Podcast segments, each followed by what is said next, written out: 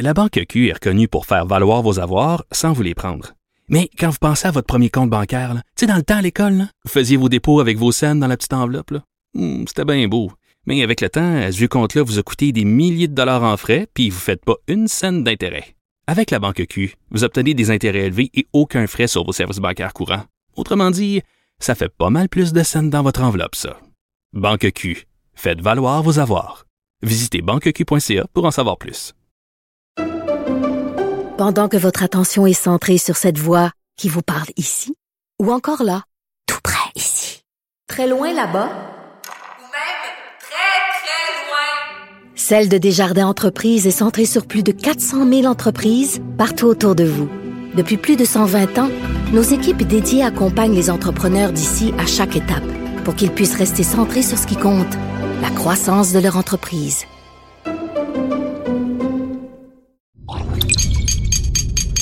Cube Radio. L'épisode qui suit traite de sujets qui pourraient choquer certaines personnes. Soyez-en avertis. En fait, on parle en détail de trafic de drogue et de violence.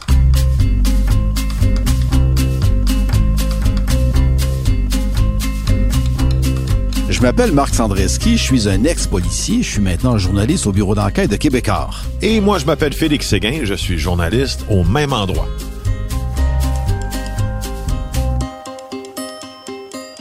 En mars dernier, Marc et moi, on est revenus de Colombie avec des entrevues assez percutantes. On vous a préparé une nouvelle série d'épisodes de Narcos PQ. Cette fois-ci, ça s'appelle Narcos PQ au cœur de la Colombie. On va vous raconter une histoire humaine hyper dangereuse qu'on a vécue en Colombie où on est allé pour documenter les activités d'un énorme, énorme narcotrafiquant. Il exporte de la Colombie au Québec des tonnes de coke chaque année et en plus, c'est un membre du cartel de Sinaloa. Pourquoi on a décidé d'aller rencontrer un important narcotrafiquant sur son territoire en Colombie? C'est ce qu'on va découvrir dans Narcos PQ.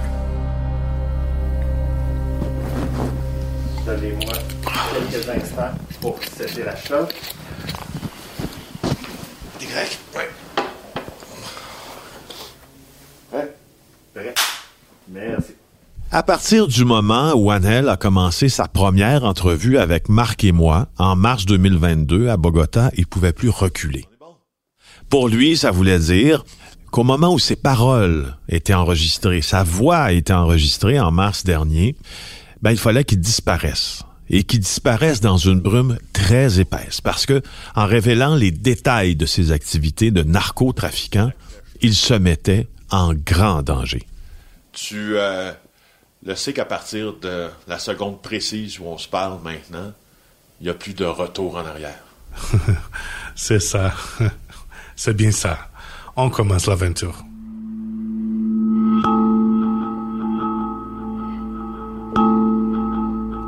En nous parlant au micro, Angel s'est mis en danger, en danger de mort, parce que, au fond, ses activités n'étaient pas juste criminelles. Il jouait double jeu. Il jouait dans la cour des grands, dans le milieu interlope, dans le milieu criminel, mais de l'autre côté, il jouait aussi dans le milieu policier parce que c'était une source policière. Il donnait de l'information à la police et il profitait aussi des profits de ses activités dans le crime organisé depuis des années. Tu sais, il y a beaucoup de monde qui me font confiance et qui s'imaginerait jamais ce que j'ai fait depuis une dizaine d'années. Puis ça, Félix, là, le fait qu'il jouait sur deux tableaux comme source policière et comme narcotrafiquant, il l'a jamais dit à personne. C'était nous qui le dit, hein, quand on l'a rencontré pour la première fois en Colombie. Hey, c'est un informateur de police. Pas pour un service de police, pour deux. Le SPVM, qui est la police de Montréal, et la police fédérale, la GRC. Puis, tu sais quoi? C'est Anel qui veut que ça sorte. Depuis trois ans, je pensais à des façons de raconter mon histoire. Je cherchais quelqu'un parmi les journalistes à qui je pourrais raconter ce que je fais. Quelqu'un de solide, à qui on pourrait faire confiance.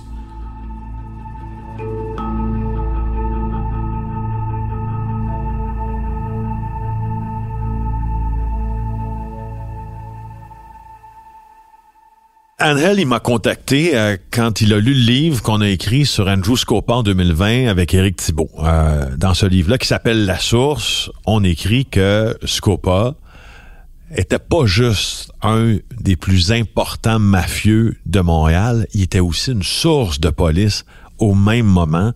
Ça s'était jamais vu, presque. Et il nous a donné l'autorisation de publier, de diffuser ce qu'on voulait. Euh, Sauf que la condition, c'était après ma mort. Et euh, il a été assassiné, Andrew Scopa, en 2019. Moi, Félix, là, je pense vraiment qu'Anne, elle, il a déballé son sac, son double jeu. Pourquoi? Parce qu'il voulait le faire comme tu le fais avec Scopa. C'était ça sa motivation de te parler. Il voulait se confier. Mais il y a d'autres raisons. Pourquoi il voulait parler à un journaliste? Ben, je vous résume ça en gros. Ben, comme je vous disais, ben, il a été une source policière pour le service de police de la ville de Montréal. Puis ça aussi, on va y revenir en détail plus tard dans la série pour comprendre comment c'est arrivé. Parce que ça a complètement changé sa vie. Mais aussi, il faut savoir que par la suite, il a donné de l'information à la GRC. Il est devenu leur informateur. Puis, pas juste ça, en elle serait devenu, selon ses dires, ce qu'on appelle un ACI en langage policier. Un ACI, c'est quoi? C'est un agent civil d'infiltration. C'est quoi, c'est un agent civil d'infiltration? C'est un gars hein, qui agit comme un double. Comme les policiers sont des agents doubles, mais lui, c'est un civil. Donc, quelque part, la police, hein, la GRC, tolérait qu'il commette certains crimes dans le milieu des stupéfiants, avec certaines balises, bien entendu. Pourquoi? Ben, pour qu'il puisse leur donner des informations. Éventuellement, ben, son contrat se termine, mais il aurait continué à donner de l'information à la GRC dans l'espoir que sa femme en Colombie et le fils de cette femme-là puissent venir vivre au Canada. C'est ce qu'il nous a raconté. Et ça, c'est une erreur que les sources policières font souvent. Ils croient que les policiers vont leur donner des avantages comme pour leur famille, relocaliser leurs proches, etc., etc. Ça arrive pas toujours comme on pense. Bref, Anel, il s'est rendu compte que les informations qu'il donnait à GRC, ça non plus, ça aboutissait pas tout le temps. C'était toujours long avec la GRC, selon ce qu'il nous dit. En tout cas, ben, ce qu'il donne comme information, ben, ça se traduit pas en arrestation, puis ça se traduit pas en opération policière, en saisie. Bref, euh, on, on, a mal géré ses attentes. Le lien de confiance se brise. Et là, lui se dit en bon québécois, j'ai peur de me faire crosser. Et qu'est-ce qu'ils font, les sources policières, quand elles ont peur de se faire crosser? Elles contactent un journaliste. Exact. Et pas n'importe qui. Hein? Contacte Félix Séguin, le journaliste très connu qui travaille au Journal de Montréal et qui est animateur de l'émission d'enquête JE à TVA. En elle, se serait dit que le jour où ça allait être médiatisé, ben, ça allait être tellement gros qu'il aurait une certaine forme de protection. En même temps, il se serait dit qu'il allait pouvoir dévoiler au grand jour certaines vérités. Hein, la, visibilité, c'est une protection. Mais on l'a vu ça dans le passé. C'est vrai que quand tu contactes un, journaliste, ça te met dans une situation un peu en tout cas pendant un certain moment où tu es intouchable. Et c'est là qu'il t'a envoyé un texto pour te contacter. En même temps, il voulait avoir, on dirait, son étoile qui brillait là, dans le, firmament des, grands criminels du Canada, du Québec. Puis ce qu'il voulait faire, au fond, c'est de dévoiler son identité. Puis nous, on s'est demandé longtemps si on allait dévoiler ou non son identité. D'ailleurs, au début, l'entente qu'on avait, c'était qu'il parlait visage découvert, euh, etc. Mais finalement, euh, on a eu de très longues discussions avec lui et on a décidé de changer son nom pour le protéger. Et pour ça, on a demandé à un comédien aussi de jouer sa voix, de rejouer les messages vocaux qu'il nous envoyait, de rejouer son entrevue pour pas qu'on puisse l'identifier avec la voix. C'est une considération de sécurité euh, pour nous autres.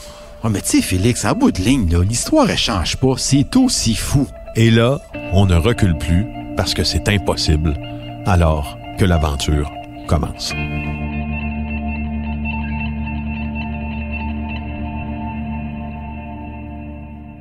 Bon, comment ça a commencé, cette histoire-là? Parce qu'on en a vécu, nous autres, des affaires en Colombie. mais en deux voyages qu'on a fait là-bas, notre rencontre avec Annelle, notre aventure dans des plantations de coca, euh, au cœur de la cordillère des Andes, dans la jungle colombienne, notre visite hyper risquée dans une cache au milieu de dizaines de kilos de coke. Il y a eu des moments dans ce voyage-là où on a eu peur pour nos vies. Annelle aussi a eu peur pour la sienne parce qu'il y a eu des problèmes. Il y a eu des menaces. Il a reçu des menaces de mort. Tout ça pour dire que ça a brassé. Sais, puis on, a aussi reçu des révélations incroyables de, sur les liens entre les narcotrafiquants colombiens, les cartels mexicains et le Québec. Ouais, puis avant de vous raconter ça, ben, on va commencer par le début. Hein? Comment ça commence, cette histoire-là? Tranquillement assis chez nous, euh, je reçois un texto sur, euh, sur l'application WhatsApp. euh, et là, ça dit Google mon nom. Ouais, OK. Donc, je Google le nom de cette personne-là et là, je tombe sur un paquet d'articles. Je comprends à qui j'ai affaire. Et là, on enclenche cette discussion-là, puis histoire de me prouver un peu c'est qui, puis il trempe dans quoi, il m'envoie une photo à un moment donné, et là, je tombe en bas de ma chaise. Ce que je vois sur l'image, c'est probablement là, une estimation conservatrice, une demi-tonne de coke. Donc là, je comprends que non seulement il a accès aux produits, à la coke, il est capable de nous montrer c'est où. J'ai jamais vu autant de cocaïne de ma vie. Pour vous faire le portrait de Hanel, il est arrivé au Québec ici à l'adolescence, euh, à partir de l'Amérique du Sud. Il a grandi ici et là, il est devenu un trafiquant. Et il s'est fait arrêter ici au Québec. Il s'est fait emprisonner. Quand sa sentence s'est terminée, il a décidé de retourner en Amérique du Sud, puis finalement en Colombie, où il s'est remis au narcotrafic à grande échelle. Donc, je vais vous faire écouter le premier message, le message vocal qu'il m'a envoyé sur WhatsApp. À ce moment-là, on avait déjà échangé euh, quelques textos, lui euh, et moi, sur cette messagerie euh, cryptée, bien importante de mentionner, pratique pour nous, pratique pour lui. Il avait déjà commencé à faire des plans pour euh, pour que je vienne le rencontrer en Colombie. Donc, il commençait à me poser des questions. Moi, je commençais à lui poser des questions aussi pour voir est-ce que c'est possible d'organiser ça? Bonsoir, salut. Écoute, ça c'est mon numéro de téléphone, ok? Tu peux me contacter 24 sur 24. Donc, écoute, pour le message que tu m'as envoyé, il n'y a pas de problème. Il n'y a pas de problème. Je vais t'envoyer ça demain, ok? Après ça, il continue de m'envoyer des messages, puis des messages, puis des messages. Je flippe complètement. Souviens-toi une affaire. Ici à Bogota, tant que tu es avec moi, ta sécurité, c'est moi qui s'en charge. Donc, inquiète-toi pas, ok? Ça va être correct. Inquiète-toi pas pour ça. Ah, wow. Justement, j'étais en train de parler avec un de mes partenaires ici, que j'avais un ami qui aimerait aller voir le jardin. Il m'a dit quand est-ce qu'il pense venir? J'attendais que toi, tu me donnes le feu pour ça. Pour aller te montrer le jardin avec la cuisine et tout ça. Les jardins, c'est des plantations de coca, donc cette fameuse feuille qu'on va euh, transformer en, produit. La cuisine, ça, c'est un laboratoire clandestin. Tout ça pour dire qu'à première vue, comme ça, Angel, il avait l'air de brasser de sacrées grosses affaires là-bas. Bref, ça s'annonçait comme un gros dossier.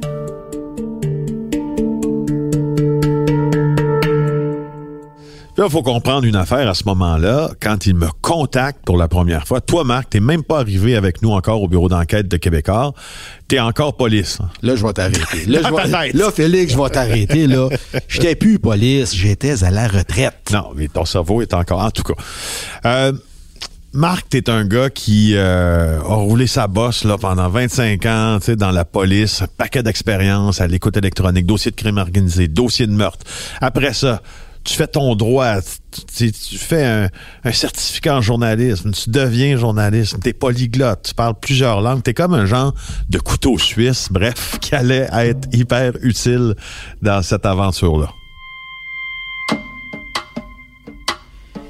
Hey, quand je me joue un bureau d'enquête, là, OK, tu me dis, prépare-toi, je t'annonce qu'on s'en va en Colombie. Hey, je te, je te réponds, quoi?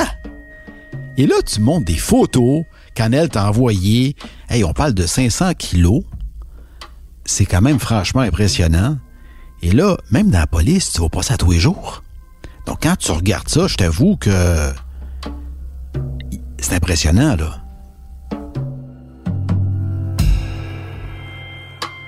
Tu me fais écouter des messages audio que tu as reçus sur WhatsApp. Écoutez, là, je vous le dis, des messages où Annelle donne des informations très sensibles à Félix. Pourquoi? Pour lui prouver sa bonne foi, pour lui démontrer sa motivation dans le projet. Des photos d'organisations criminelles, des photos qui montrent la procédure pour envoyer la cocaïne par la poste. Je vais vous avouer que ça m'a complètement renversé, là. Écoute, ce que je t'envoie, c'est la photo de la crème de la crème quand il était en prison. Ça, c'est ceux qui dirigent soit à Montréal, soit au Mexique, soit qui sont ici en Colombie. Et sur la photo, il y a au moins 6-7 qui sont actifs, ok? Et puis, je vais t'envoyer la vidéo que je parlais, qui parle des quantités 100, 200, 300 grammes, comment on fait les envois d'ici, quand ça arrive à Montréal, qu'on nous ouvre. Check les infos que je t'envoie là, c'est très perso, ok? Donc, je te fais confiance. Je suis en train de mettre ma vie dans ta main, ok?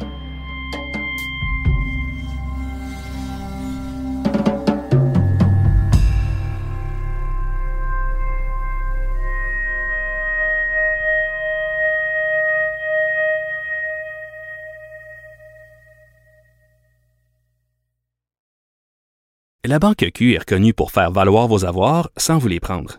Mais quand vous pensez à votre premier compte bancaire, tu sais, dans le temps à l'école, vous faisiez vos dépôts avec vos scènes dans la petite enveloppe. Hmm, C'était bien beau. Mais avec le temps, ce vieux compte-là vous a coûté des milliers de dollars en frais, puis vous ne faites pas une scène d'intérêt. Avec la Banque Q, vous obtenez des intérêts élevés et aucun frais sur vos services bancaires courants. Autrement dit, ça fait pas mal plus de scènes dans votre enveloppe, ça. Banque Q, faites valoir vos avoirs. Visitez banqueq.ca pour en savoir plus. Pendant que votre attention est centrée sur vos urgences du matin, vos réunions d'affaires du midi, votre retour à la maison ou votre emploi du soir, celle de Desjardins Entreprises est centrée sur plus de 400 000 entreprises à toute heure du jour. Grâce à notre connaissance des secteurs d'activité et à notre accompagnement spécialisé, nous aidons les entrepreneurs à relever chaque défi pour qu'ils puissent rester centrés sur ce qui compte, le développement de leur entreprise.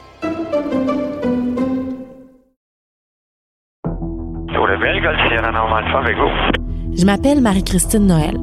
Je suis journaliste au bureau d'enquête de Québecor. Ça fait quatre ans que je commente l'affaire du pilote Normand Dubé, condamné pour le sabotage des lignes d'Hydro-Québec avec son avion.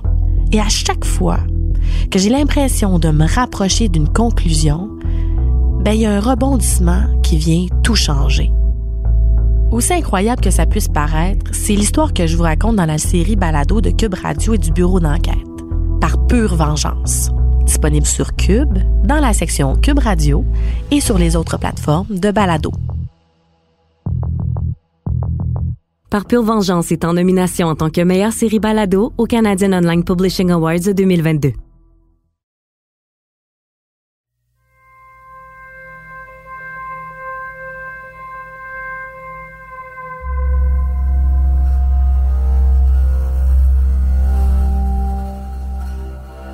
Tu sais, Félix, avant qu'on envisage sérieusement d'aller faire un premier voyage en Colombie, ben, on avait plusieurs vérifications de sécurité à faire.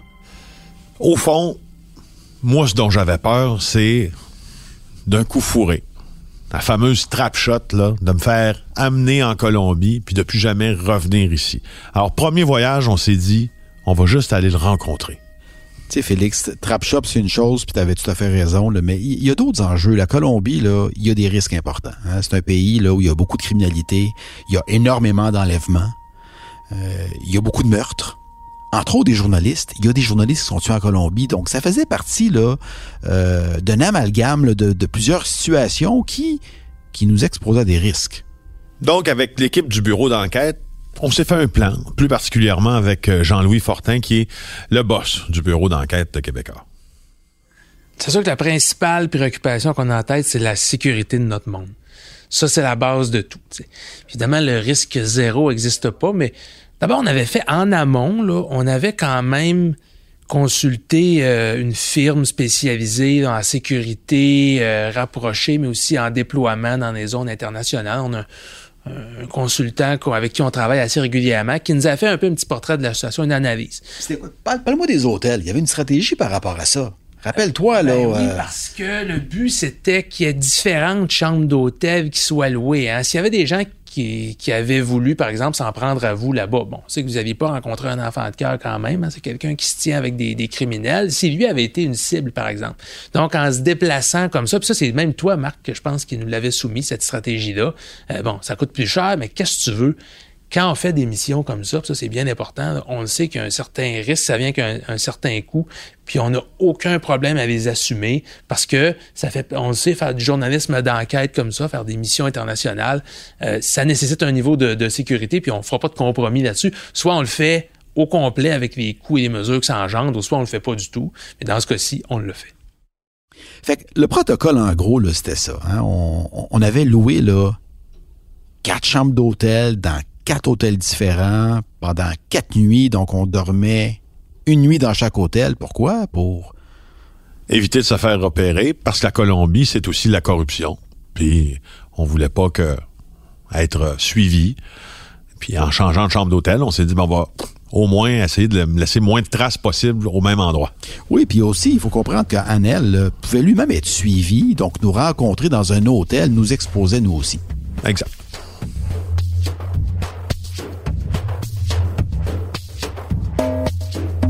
Et là, on part, on prend l'avion.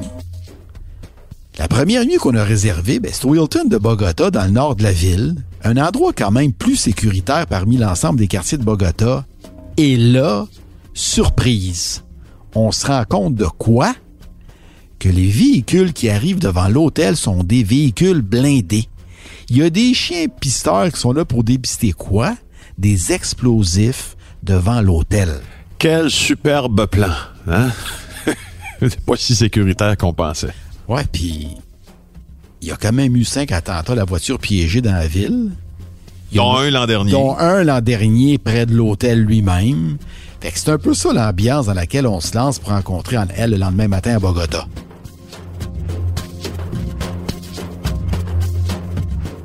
Félix et moi, on est allés rencontrer Anne pour la première fois dans un lieu public. Pourquoi? Parce que on le connaît pas vraiment, ce gars-là. On a eu des contacts par, par message. Euh, on s'est parlé par téléphone, mais ça, s'arrête là. On sait pas à qui qu'on a affaire et un lieu public, c'est sécurisant pour nous. Donc, on lui a donné rendez-vous dans un restaurant le lendemain de notre arrivée. Donc, on prend nos précautions, on active nos GPS pour que nos boss à Montréal puissent euh, suivre exactement nos euh, déplacements. Et on arrive au resto, s'assoit. Et lui, il arrive devant nous. Il arrive de la messe. Chemise blanche. court, poli. Un, un visage très invitant, quelqu'un qui semble ouvert tu sais, aux autres. Presque angélique. Presque angélique. Parle pas fort. C'est quelqu'un qui n'impose pas par sa présence, par sa voix, par sa carrure, loin de là. Donc, puisque moi, je t'amène dans le décor pour la, la première fois, euh, je me dis probablement que c'est une bonne idée de m'éclipser, aller euh, à la salle de toilette pour permettre à Marqué, à Nel, de faire connaissance. Et c'est ce que vous avez fait. Oui, puis tu sais, les gens qui nous écoutent, là, qui comprennent, toi, tu t'éclipses, t'en vas à la salle de bain, puis je reste seul avec Annelle, un gars que, que, que je connais pas vraiment. euh, puis là, je me dis, euh, il faut que j'établisse ce contact-là avec, avec lui, euh, ce lien de confiance. Moi, je suis un ancien policier, fait que c'est certain que le jour qu'il Google mon nom, il se met à chercher, il va le savoir que je suis un ancien policier et ne pas lui sûr. dire, c'est un bris de confiance immédiat. Le dossier est mort. C'est ça. Alors toi, tu dois montrer patte blanche, tu dois dire tout et avec franchise. je, je monte pas de blanche, je lui dis, puis Annelle, il l'apprécie. Hein, il- il- pour lui, c'est important, cette confidence-là que je lui fais. Et on, on commence à discuter de, de choses et d'autres, puis rapidement, ben, je, je m'intéresse, je m'intéresse à lui, à l'homme, à sa vie. Euh, je parle pas du narcotrafic, je lui parle de sa famille. Puis c'est pas long qu'Annelle m'apprend des choses euh, sur le fait qu'il les voit pas depuis plusieurs années et il se met à broyer. Et là, t'arrives. ouais. Et là, je vois les deux. Là, je me dis, Hmm, qu'est-ce qui se passe, tu sais? Mais en même temps, je vois que Annelle a l'air d'être, d'en être à la confidence avec, avec Marc. Je me suis dit, donc, tout est bien. Tout va. Parce que si Marc est capable de susciter justement cette euh, authenticité chez lui, tout ça, sans en profiter, juste susciter ça chez lui, ben ça pose les les pierres, les barèmes, tu sais, d'un- d'une relation de confiance. Puis c'est ce qui s'est passé. Tu sais, puis c'est important parce que a comme habitude de, de prendre les permis de conduire de toutes les personnes qu'il rencontre. Pourquoi? Parce que lui, là, ça lui permet ensuite de faire des vérifications, d'enquêter ces gens-là et d'avoir un certain, comme je dirais en anglais, un certain hold sur ces gens-là si éventuellement il devait les retracer. Lui dire que, que j'étais policier, c'est un must. Je n'avais pas le choix.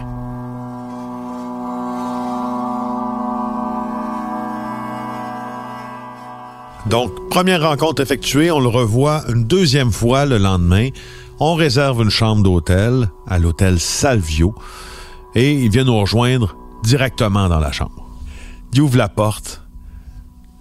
Il y a deux guns à sa ceinture. Il s'en vient s'asseoir, dépose le premier, clac, dépose le deuxième, clac. C'est l'image d'un film, Félix. C'est un film, tu sais. C'est un C'est film, c'est là. un film, puis le visage angélique, tu sais, où la personne qu'on voyait très propre 24 heures plus tard, quand il a son gun dans les mains, puis qu'il nous regarde, là, ça a changé. On vient de comprendre que quand il va collecter un gars, C'est ce visage-là qu'il a. Oui. Oui, c'est Oui, celle-là. Oui. Oui.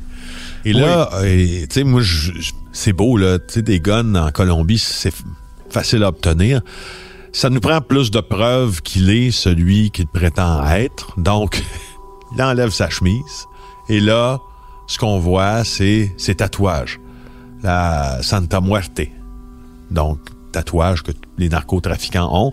Et un énorme un tatouage qui fait tout son dos, qui est le tatouage réservé aux membres du cartel de Sinaloa. Alors, la deuxième rencontre se, se- se termine comme ça.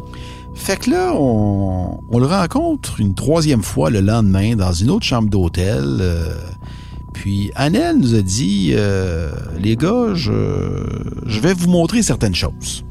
Alors, on réserve cette chambre d'hôtel. Il arrive et il dépose sur la table un kilo de coke. Il ouvre le kilo et là, il nous dit, ça, c'est la coke qui est destinée au marché local, aux prostituées, aux junkies, qu'on vend dans les quartiers les plus mal famés de Bogota. Et c'est pour ça qu'elle est coupée avec du fentanyl. Et là, et, il l'ouvre et ça sent. Moi, je me rappelle, j'ai il ouvre ça, là, puis ça sent, là, le, Le chimique. Le chimique, là, ça sent, là, tu sais, c'est comme... Puis là, on réalise la personne, tu sais, qui est devant nous, d'abord, elle est vraiment celle qu'elle prétend. Mais la personne qu'elle est est aussi quelqu'un qui vend un produit qui tue du monde.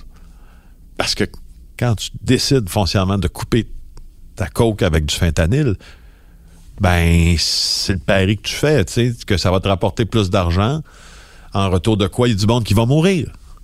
Puis ça, tu sais, moi, ça m'est c'est resté dans la tête longtemps, ça, en disant, hey, oublie pas, là. On est devant quelqu'un qui deal cette marde-là, là. Puis c'est drôle parce que on, on le regarde, puis en elle, dans, dans sa façon de nous regarder, il sait. Euh, il sait, il se sent mal à l'aise. Il y a quelque chose en dedans de lui qui tourne à ce moment-là. Il y a on- aussi le fait qu'il se promène en ville en moto avec un kilo de coke. Là, ça, ça, ça aide pas. Mais il y a quelque chose, tu as raison, qui.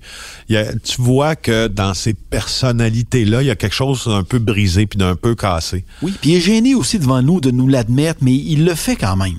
Oui, parce qu'il prend le pari de jouer franc jeu. Puis nous, c'est le pari qu'on prend aussi. Puis c'est ce qu'on a besoin de lui. Mais c'est ça.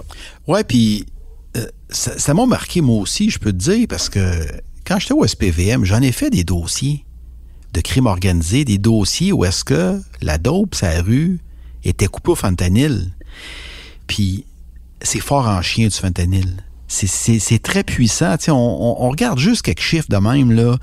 Euh, depuis 2018, il y a 400 personnes qui sont mortes reliées au fentanyl au Québec. 400.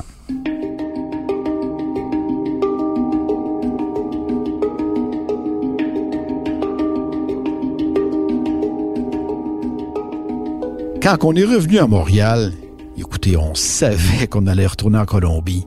Parce que comme journaliste, on savait que l'accès qu'elle nous proposait, personne te donne ça.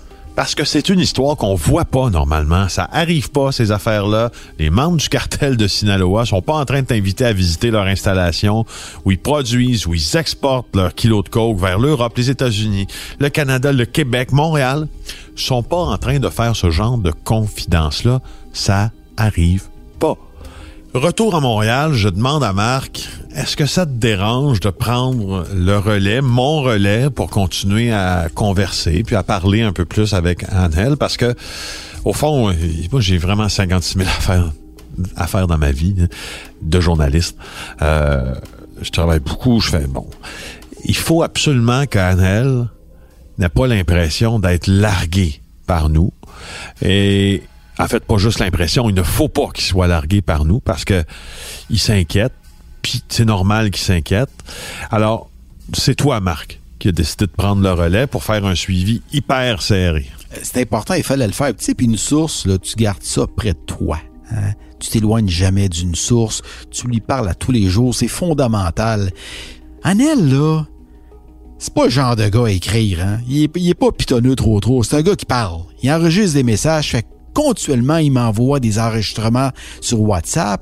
Il parle, il parle de ce qu'il fait en Colombie. Il accepte de répondre à mes questions. Euh, on, on, se rend compte que ce gars-là, c'est un peu comme une encyclopédie du monde du narcotrafic. Mais il connaît tout. Il connaît tout. Tu as une question sur un article du journal que tu viens de lire sur une arrestation, pas à Montréal. Euh, non, en Europe, au Canada, dans les Antilles, en Amérique latine. Tu y poses la question, puis es-tu au courant de ça, Anel? Est-ce que tu connais ce gars-là? Et oui, il est au courant. À chaque fois. À chaque il, fois. Il le sait. On va vous faire entendre un message audio qu'il m'a envoyé sur WhatsApp.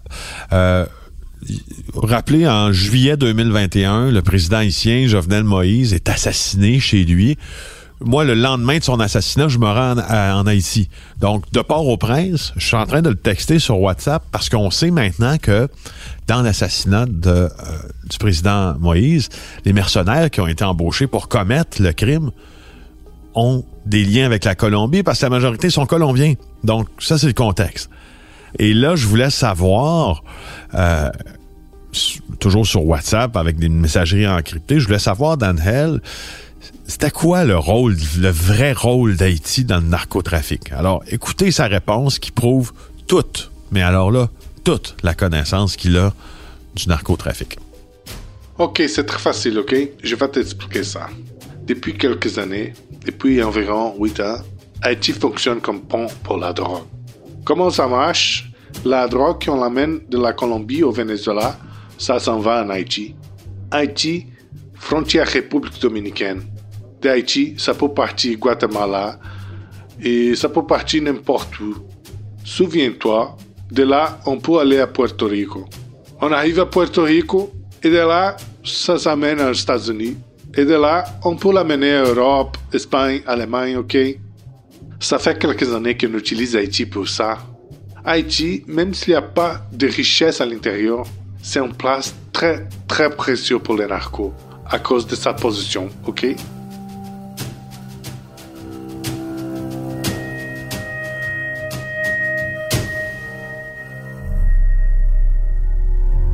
En elle, c'est un cas particulier. ça a été long à le cerner, puis je me questionne encore sur certaines choses. Euh, j'ai compris qu'il a fait beaucoup de mal dans sa vie, puis, puis très candidement, il l'admet, puis je comprends qu'en elle veut un peu se faire pardonner. Il veut laisser un message à ses enfants, il veut leur montrer que malgré tout le mal qu'il a fait, ben, il veut aider la police Hein, à attraper d'autres narcotrafiquants, à démasquer ce qui se passe sur certaines personnes. Pour lui, là, c'est sa façon de faire les choses. Hmm. Mais derrière tout ça, ben, Annelle a été échaudée d'avoir donné de l'information, par exemple, à la GRC. et de voir qu'ils n'ont pas nécessairement réagi au moment qu'il aurait voulu. Mais, mais tu sais, on, on parlera pas de vengeance, mais Annelle a quand même voulu mettre carte sur table en parlant avec des journalistes, tu replacer des choses au bon endroit avec la GRC, puis quelque part, leur passer un message. En disant, toujours bon, il y en a toujours qui veulent de moi. Oui.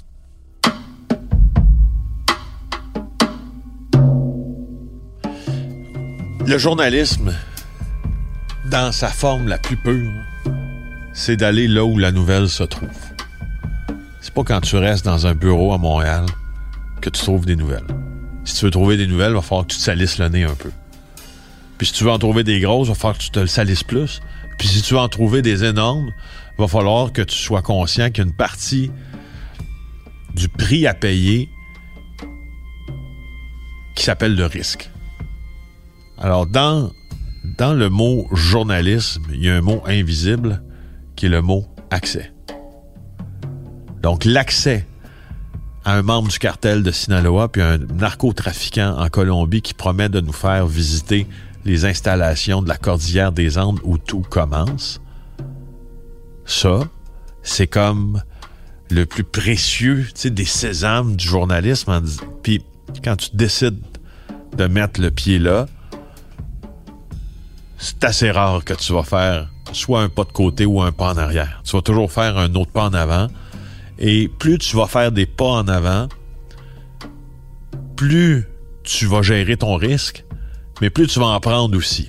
Mais ça, c'est les risques. On les prend, on les assume. sais, moi, j'ai été coaché aussi avec ma carrière policière. J'ai été formé à accepter les risques. Mais là, attends, t'en as un troisième qui en prend aussi des risques. C'est Anne-L. Mais lui, par contre, il a son plan, puis son plan, c'est de disparaître. Et il nous l'a dit à de nombreuses reprises, et il nous l'a dit dans un message WhatsApp avant même qu'on se rende une deuxième fois en Colombie pour le rencontrer.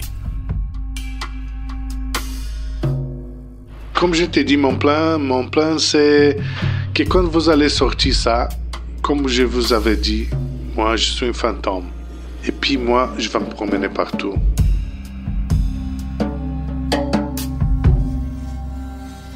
T'as deux trames dans cette histoire-là.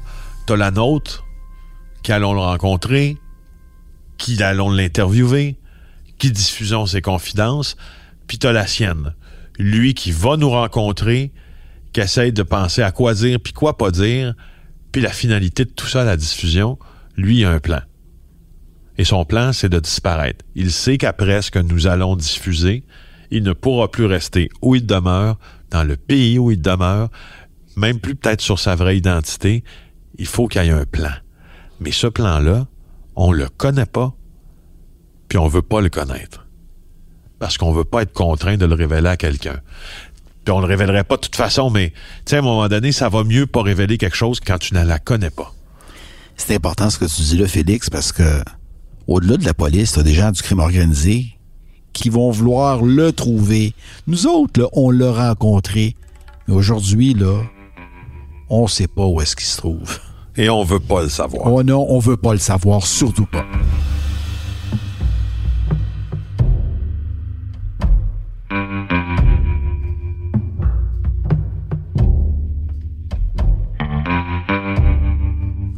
On commence maintenant à planifier notre deuxième voyage. Notre plan de match, c'était euh, assez simple pour notre deuxième séjour en Colombie. C'était d'arriver à Bogota sur un vol de nuit. Euh, et dès notre arrivée, au fond, c'est qu'on voulait faire les derniers préparatifs avec Angel et quitter là euh, dans les heures qui suivent en avion pour une région qu'on peut pas divulguer de la Colombie, euh, où les laboratoires sont installés, où on cueille la feuille de coca, on la transforme en pâte, puis après ça on la transforme en coke, puis après ça, bon, euh, on avait prévu dix jours pour pour faire tout ça. C'était l'entente de départ, c'était ça. On va vous faire entendre un des nombreux messages qu'il nous envoyés sur WhatsApp pour nous spécifier qu'il voulait connaître nos dates 15 jours à l'avance, bien important, pour pouvoir tout organiser de son côté. Minimum, minimum de 15 jours, OK? Pourquoi? Parce qu'on appelle en bas pour savoir comment les choses se passent, puis pour demander l'autorisation, parce que vous autres, vous êtes des étrangers, puis la quantité de personnes exactes qui vont venir pour pouvoir autoriser, OK? Tu sais, il n'y a pas juste nous autres qui voulaient des garanties. Annel en voulait des garanties parce que lui, là, une fois qu'il a dit à son monde que les journalistes vont arriver telle date, si on n'arrive pas à cette date-là, Annel peut se faire tuer. Puis j'en avais parlé à Jean-Louis Fortin, le directeur du bureau d'enquête. Hey, écoute, c'était très sérieux. Il fallait pas qu'on retarde ce départ-là et je sentais que ça commençait à glisser puis on risquait de le retarder. Puis Félix, tu le sais, là, quand tu donnes ta parole, dans ce milieu-là, tu la respectes. C'est de même que les autres fonctionnent. Au fond, là, pour vous résumer ça en trois secondes, c'était le festival de garanties. Tout le monde voulait des garanties, nos familles veulent des garanties, nos boss veulent des garanties, Anne-Hel veut des garanties, Marc veut des garanties, Félix veut des garanties. Ah, c'est pas gérable, ça. Et ça, c'était stressant. Mais ça. Tu sais, pis, tu sais, dans toute cette histoire-là, ce qui, ce qui est drôle aussi, c'est qu'on n'est pas deux, on est trois, la deuxième fois. Hein? Il y a Frédéric Terrien, le caméraman. Puis, tu me corrigeras, mais Fred, c'est un tempérament nerveux. Oui, un peu. Hein? Il est un peu nerveux, Fred. Fred, c'est mon chum, je le connais depuis 20 ans. Je peux te dire qu'il a un petit tempérament nerveux. Premier caméraman à qui on a proposé le voyage, non. Le deuxième, non. Le troisième, non. Fred, all right, oui, je vais y aller. Donc, quand, après qu'il a dit ça, euh, ils ont s'en va où? Ben, on s'en va dans le Cordillère des Andes avec un trafiquant. On va coucher chez eux. Euh, puis on va aller euh, filmer des kilos de coke euh, puis des guns, tu sais, Fred, ça te tente-tu? Il dit ouais. Avec je- qui? Avec qui? Puis là, au début, sais, il était, oui, oui, il, il était fébrile, il était emballé, je dirais même. Puis là, plus les jours pré-départ avançaient, ah, là, il y avait des questions. Il dit, ouais, là, euh, s'il arrive telle affaire, on fait quoi? Euh, ouais, non, tu sais. Puis ça, c'est une responsabilité qui ajoutait à mon propre stress. Tu sais, t'es responsable un peu des gens que t'amènes dans ton aventure aussi, là.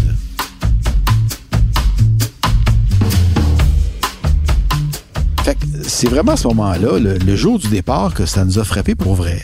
On s'apprêtait à partir pour un face-à-face avec le risque, en compagnie de dangereux narcotrafiquants, au cœur de la Colombie. Tu te rappelles pas qu'on a fait un pré-enregistrement du départ, comment on se sentait? euh, T'as oublié tout ça? J'ai oublié ça. Tu m'as même repris sur une date. non. Tu te souviens pas de ça?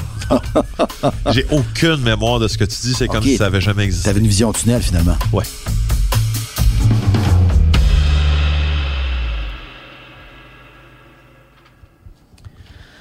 Alors, jeudi 12 mars 2022, premier tour de table sur notre départ en Colombie. Félix, comment tu te sens? Ben, euh, d'abord, Marc, je me sens. Je trouve ça assez drôle parce qu'on n'est pas le 12 mars, on est le 10. Alors, euh, déjà. euh, Ça parle déjà de l'état des choses. Écoute, sérieux, j'ai pas dormi de la nuit. Je, je suis fatigué. Je suis déjà écœuré, mais pas assez écœuré pour renoncer. Toi? Mon côté, et jusqu'à tout récemment, euh, j'étais très zen devant la situation, mais la fébrilité, elle est apparue.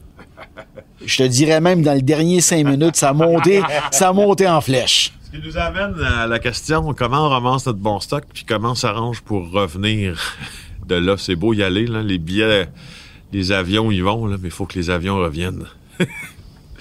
comment euh, truster à 100% euh, quelqu'un dont la vie, c'est le crime, là, c'est ça. Je, me, garde toujours un petit... euh, je garde une petite place dans mon esprit pour euh, me dire qu'on n'est pas à l'abri d'un trap shot, ce qui serait en, probablement qui voudrait dire la fin des émissions pour nous autres, ou soit euh, ou soit on se fait enlever, ou soit on se fait braquer.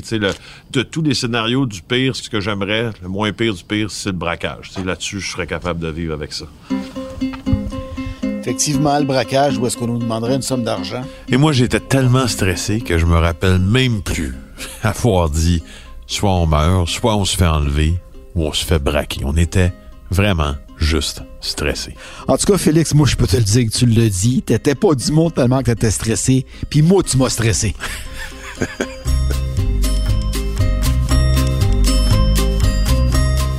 Dans le prochain épisode de Narcos PQ au cœur de la Colombie, on vous raconte ce qui devait arriver et qui n'est pas arrivé. On avait tout un plan assez précis, assez bien organisé pour visiter des plantations de coca, des caches de drogue, des lieux d'exportation, mais aux surprises, il n'y a rien qui s'est passé comme prévu. Il n'y a rien qui s'est passé comme prévu. Anne, elle, faisait face à des menaces très sérieuses. Il faisait face à des menaces de mort puis on est vraiment arrivé au mauvais moment.